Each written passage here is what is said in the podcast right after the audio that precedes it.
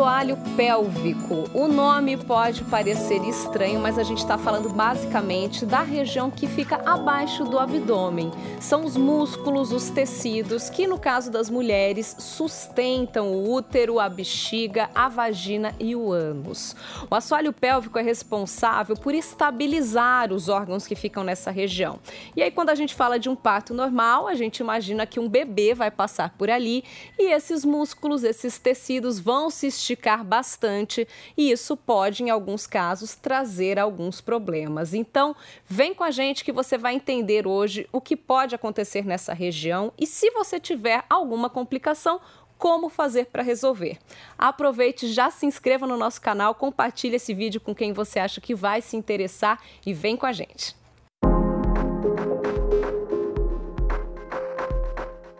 Comigo aqui, Cláudia Frederici, especialista em fisioterapia aplicada à saúde da mulher pelo CAISM da Unicamp. E ela também é mestre em tocoginecologia e doutora em ciências da saúde. Muito obrigada, viu, Cláudia, pela presença. E eu que agradeço, Larissa. Para mim é um prazer. O Cláudia, eu dei uma breve explicação aí, né, do que é o assoalho pélvico, mas eu queria que você explicasse com mais detalhes, porque tá. acho que a minha apresentação foi bem, né, por cima. Você, uhum. como especialista, pode falar um pouquinho pra gente então, tá. do que se trata, qual é a função dele, a importância dele para o organismo, principalmente da mulher, Joia. quando a gente fala numa gestação. Legal. O assoalho pélvico é como diz o nome, é um assoalho, é um chão mesmo, né? É um chão de músculos, fáscias, ligamentos, que tem algumas funções, né? A que todo mundo conhece é de sustentação, de sustentar os órgãos pélvicos, especialmente vagina, ânus, útero, né, bexiga, mas também o assoalho pélvico tem uma função super importante na continência, no conter, né, e não vazar xixi, não vazar fezes, né? E uma outra importância que às vezes a gente não imagina, mas é na função de esvaziar, para fazer xixi bem, para fazer cocô bem, o assoalho pélvico também desempenha uma função super importante, né? Então, pensando na mulher mulher cuidar desse assoalho pélvico ao longo da vida. E é super importante, né? Isso a gente vai prevenir problemas relacionados a essas funções que às vezes as pessoas não acham que faz parte, né? O assoalho pélvico. Então, Sim. o ideal seria que hum, a mulher, desde antes de engravidar, antes de pensar em ter alguma sobrecarga nessa região, né? Que ela já pensasse em cuidar dessa, dessa musculatura que está ali, que é possível de, de ser cuidada. Como né? a gente cuida dela, né? Falando para as mulheres aí é. em geral então, né? Não só para as que pretendem ser mães ou que já estão grávidas. É base, principalmente a postura, né? Me indicaram. Quando eu fiquei é. grávida, eu falei, nossa, a postura tem tudo a ver aí tem. com com o cuidado dessa Sim. região. Né? Na verdade, hoje, Larissa, o perfil do assoalho pélvico, da musculatura do assoalho pélvico das mulheres vem mudando. Eu acho que justamente porque as mulheres vêm mudando e cada vez com mais tarefas e tal. Então, o assoalho pélvico, antigamente, a gente sempre pensava que ele podia estar tá mais frouxo, mole, que precisava sempre fazer exercício e, e fazer contração, contração, né? Hoje, para a gente cuidar bem do assoalho pélvico, o ideal é que essa pessoa, que essa mulher passe por uma avaliação, justamente para a gente ver, será que esse assoalho pélvico está realmente enfraquecido e precisa de exercícios de fortalecimento ou ele precisa primeiro aprender a relaxar para depois contrair, né? Então, pensando em cuidar desse assoalho pélvico, o ideal é uma avaliação em algum momento da vida que alguém especialista, normalmente são os fisioterapeutas, consegue identificar se há uma disfunção ou não e se não há uma disfunção, tudo bem, vamos cuidar como a gente cuida do bíceps, do tríceps, uhum. fazendo exercício, né? É, até porque é uma região que a gente. Eu acho que a gente pode dizer que aciona involuntariamente, né? Muitas vezes, eu, pelo menos antes de engravidar, não tinha muita consciência corporal, uhum. né? Dessa região, uhum. assim, do, de, do que fazer, como trabalhar essa região, uhum. né? E vamos falar um pouquinho do que acontece, então, durante a gravidez, né? Começando tá. pela gestação. O que acontece no assoalho pélvico da mulher na gestação? É. A principal função dele vai ser essa sustentação mesmo do útero, né? Exatamente. A barriga que vai ficar grande, é. toda uma, uma estrutura mexida aí né, no organismo da mulher. Exatamente. E numa situação em que muitos hormônios estão presentes para amolecer todas as estruturas dessa região especificamente, né? Para facilitar um parto. Então, o assoalho pélvico, eu diria que ele sofre muito mais durante o período gestacional do que o parto em si. A maioria das pessoas pensam, ah, o parto vaginal é o que vai mais impactar no assoalho pélvico.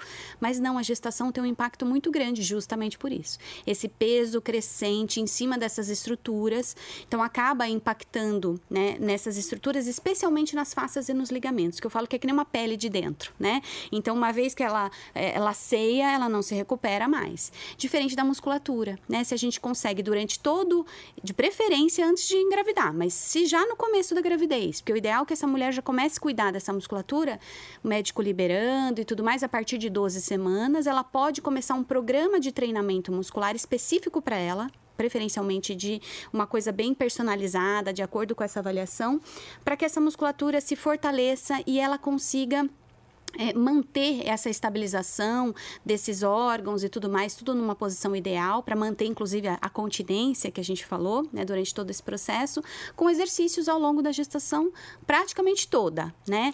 É no... É porque até a gente, se a gente para para pensar, acaba sendo até um pouco contraditório, né? Porque ele tem que ter a força necessária para segurar Sim. e sustentar o bebê durante toda a gestação, mas na hora H tem que ter uma elasticidade para que a mulher não sofra com a temida laceração, né? A gente até já falou aqui, eu até anotei aqui o episódio 41, se você está ouvindo aí a gente, está se preparando para o parto, que é um parto normal.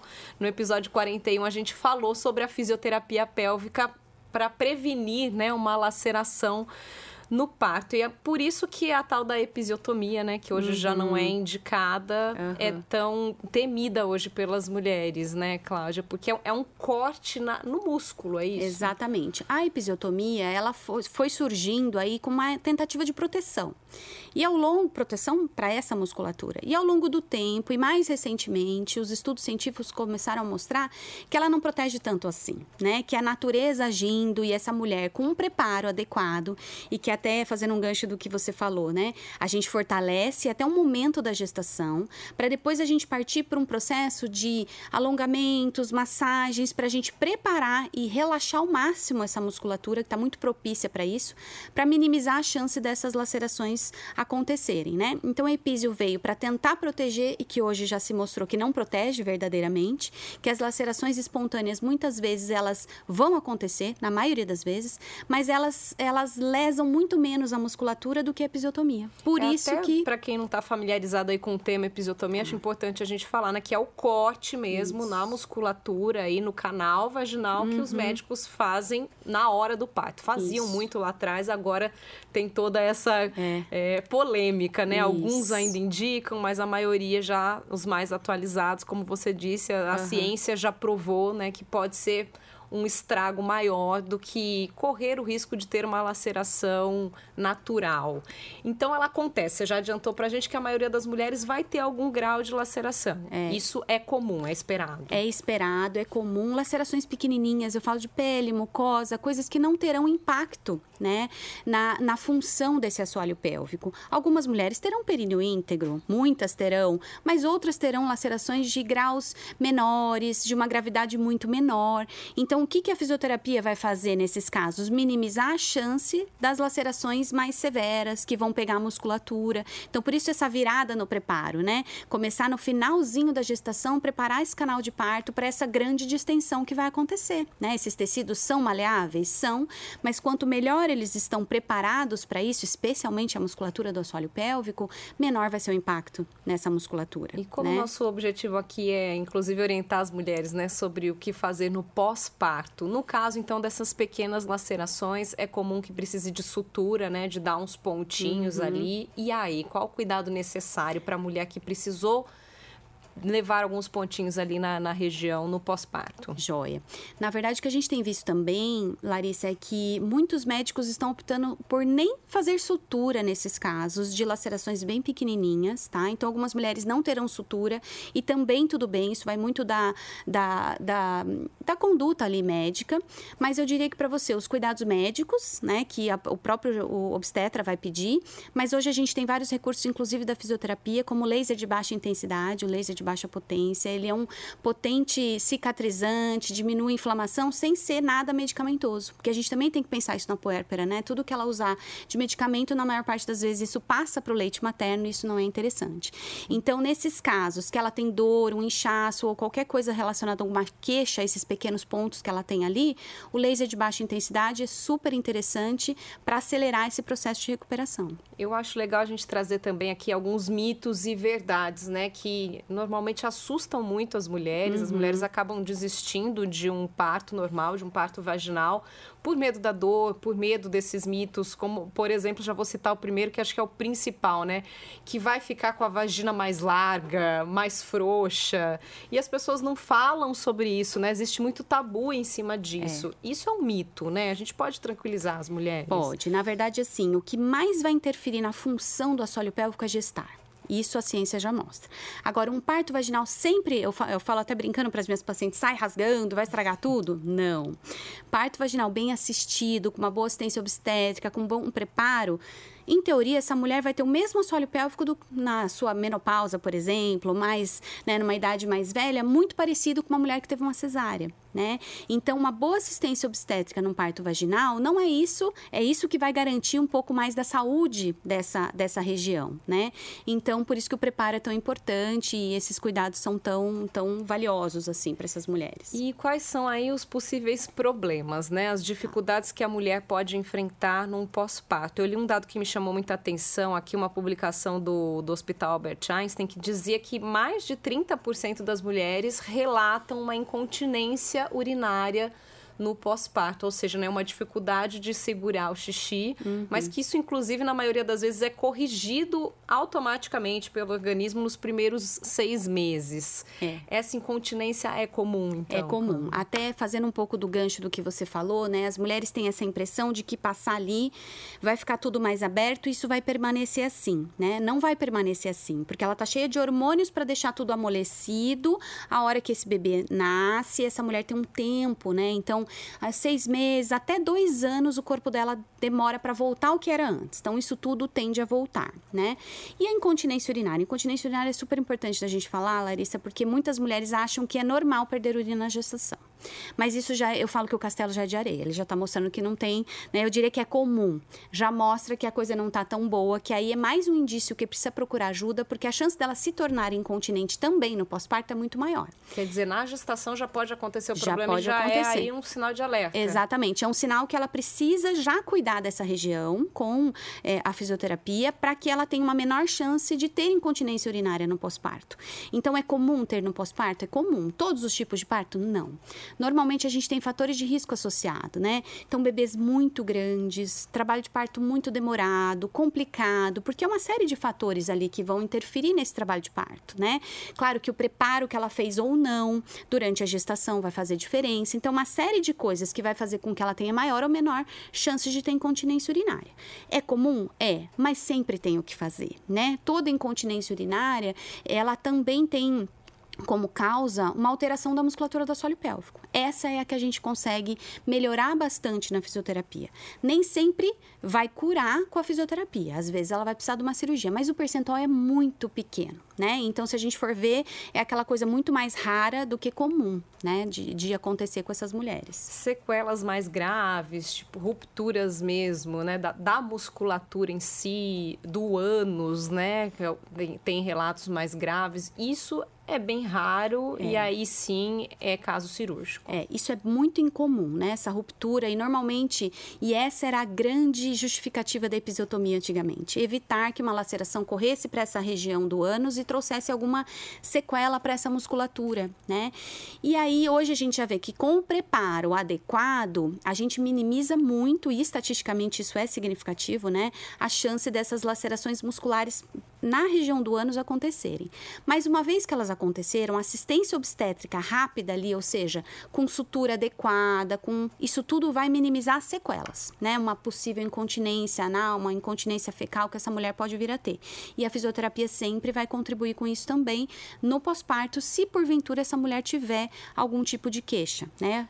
Esse impacto ao assoalho pélvico, né, até essas possíveis sequelas, isso pode variar de acordo com a idade da mulher, Cláudia? Assim, mulheres mais velhas correm risco de ter sequelas maiores, né? Ou de enfrentarem mais problemas do que as mais jovens? Olha, Larissa, quando a gente vê fator de risco, idade não é é ganho de peso materno, tamanho do pe o peso né, do bebê, o tempo de trabalho de parto, o perímetro cefálico do bebê. Então, são outras questões, a falta de preparo, por exemplo, desse assoalho pélvico, isso tudo está muito mais relacionado às sequelas do que à idade em si, né? Então, não necessariamente isso é um problema, tá? A gente comentou, você já adiantou sobre alguns exercícios, mas todo caso precisa de exercício ou não? É, muita coisa aí o próprio organismo vai se reorganizar uhum. e voltar tudo ao normal, né? Como a mulher pode definir isso, entender, né? Se o que está rolando com ela é uma coisa natural, que com os dias vai voltar sem que ela tome nenhuma atitude, ou é o caso de procurar uma ajuda? É oh. possível identificar isso? Alguns sinais que a gente pode dizer? Claro, quanto mais grave, ou seja, aquela mulher que simplesmente de estar de pé está vazando urina, é muito mais grave do que aquela que só numa tosse muito forte vai perder urina. Isso são casos que a gente vê de gravidades diferentes, né? Claro, essa mulher com um caso muito severo de perda, quanto antes ela buscar ajuda, melhor. Essa mulher que foi uma coisa muito pontual, eu diria que ela pode adiar, Larissa, mas o ideal é que todas nós, mulheres, em qualquer fase de vida, em algum momento, que a gente cuide e busque essa, esse, esse, essa orientação de como cuidar dessa musculatura, né? Por que isso? Porque nós vamos envelhecer e vai diminuir o estrogênio. Diminuindo o estrogênio, essa musculatura tende a ficar mais enfraquecida. Então, fazer uma poupança muscular ao longo da vida, já que a gente vai, vai ter um impacto em várias situações, por gestar, por parir, por ter essa diminuição do estrogênio. Então, sempre vale a pena procurar ajuda. Mas quanto mais severos são os sintomas de perda, seja urinária, fecal, de dor, isso é outra coisa que pode acontecer. Essas mulheres podem desenvolver dor nessa região pélvica, dor na região vaginal, dor na relação sexual. Sempre tem que buscar ajuda. Seria seria minha outra pergunta aí dentro do mito e verdade, né? Uhum. As primeiras relações no pós-parto se espera que sejam doloridas, uhum. em, em todos os casos, ou não? Na verdade, todos é muita coisa, né? Uhum. Mas na maioria das vezes, essa mulher vai estar sob a influência da progesterona muito mais do que o estrogênio. Então, isso vai impactar muito na lubrificação vaginal, no desejo, porque tudo isso contribui, né, para ela estar mais receptiva a ter relação sexual. Então, isso vai impactar em ter ou não ter dor. Uhum. Então, muitas vezes a lubrificação diminuída vai doer porque está com uma lubrificação diminuída e não necessariamente só porque fez, uh, teve uma laceração, teve pontos. Agora, um, algumas vezes os pontos vão colaborar com essa dor? Vão, porque às vezes ela está lubrificada, ela tem desejo, mas é como se ela se sentisse ali que está mais apertado ou que é uma dor de uma cicatriz. Nesses casos, ela pode procurar ajuda do fisioterapeuta especializado, tem como melhorar bastante isso, porque às vezes é uma cicatriz que está aderida, às vezes não, às vezes ela ficou com a musculatura extremamente tensionada por tudo que ela passou ali naquele momento, né? Às vezes foi um parto mais traumático, alguma coisa assim.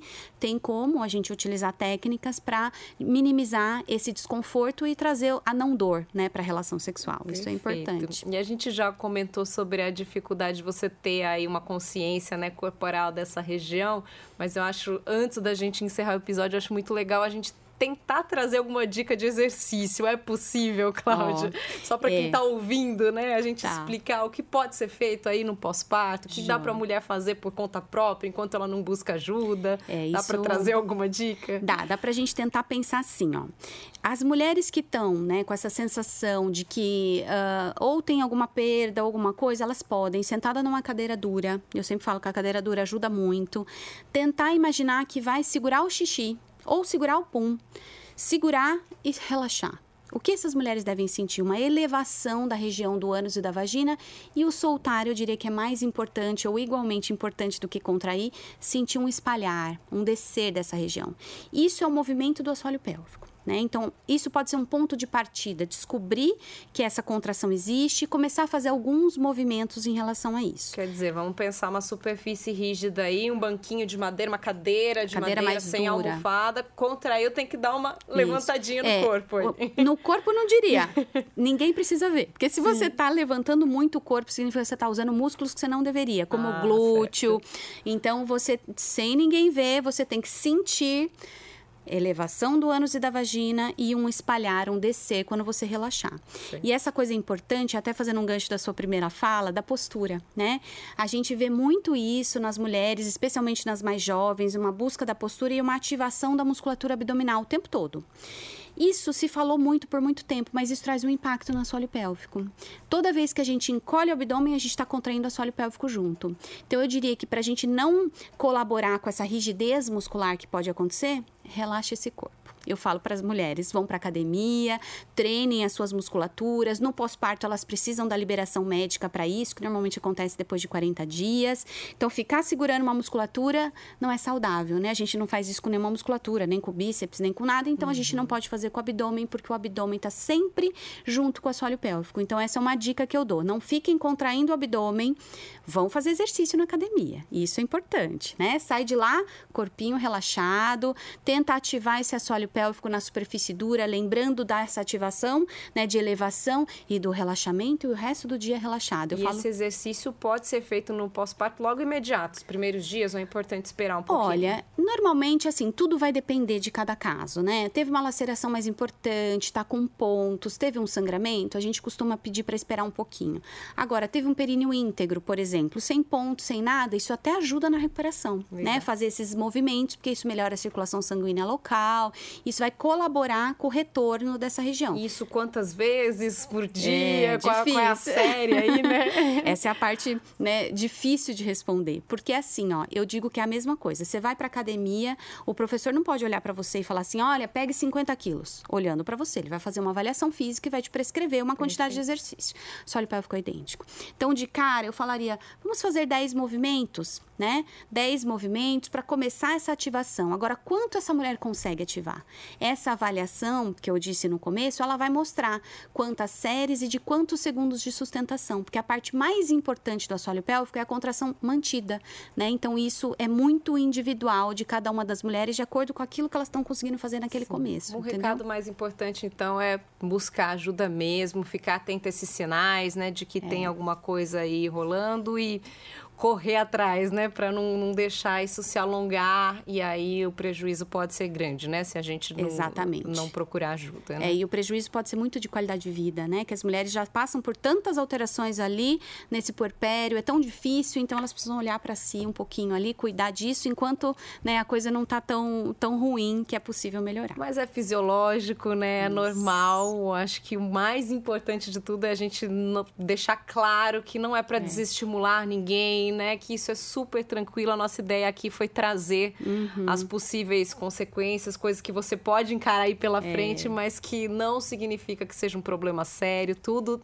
tem como ser consertado. Com né, certeza. E prevenido, eu diria. Que, né, quando a gente pensa nisso antes, nos exercícios, no preparo, a chance de um períneo íntegro e de ficar tudo muito parecido com o que era antes é muito grande, né? Então, eu acho que é muito fisiológico mesmo. A gente só tem que fazer esse resgate aí com as mulheres, Perfeito, né? Perfeito, Cláudia. Muito obrigada eu pelas orientações. Para mim foi um prazer. Obrigada. Até a próxima. Obrigada.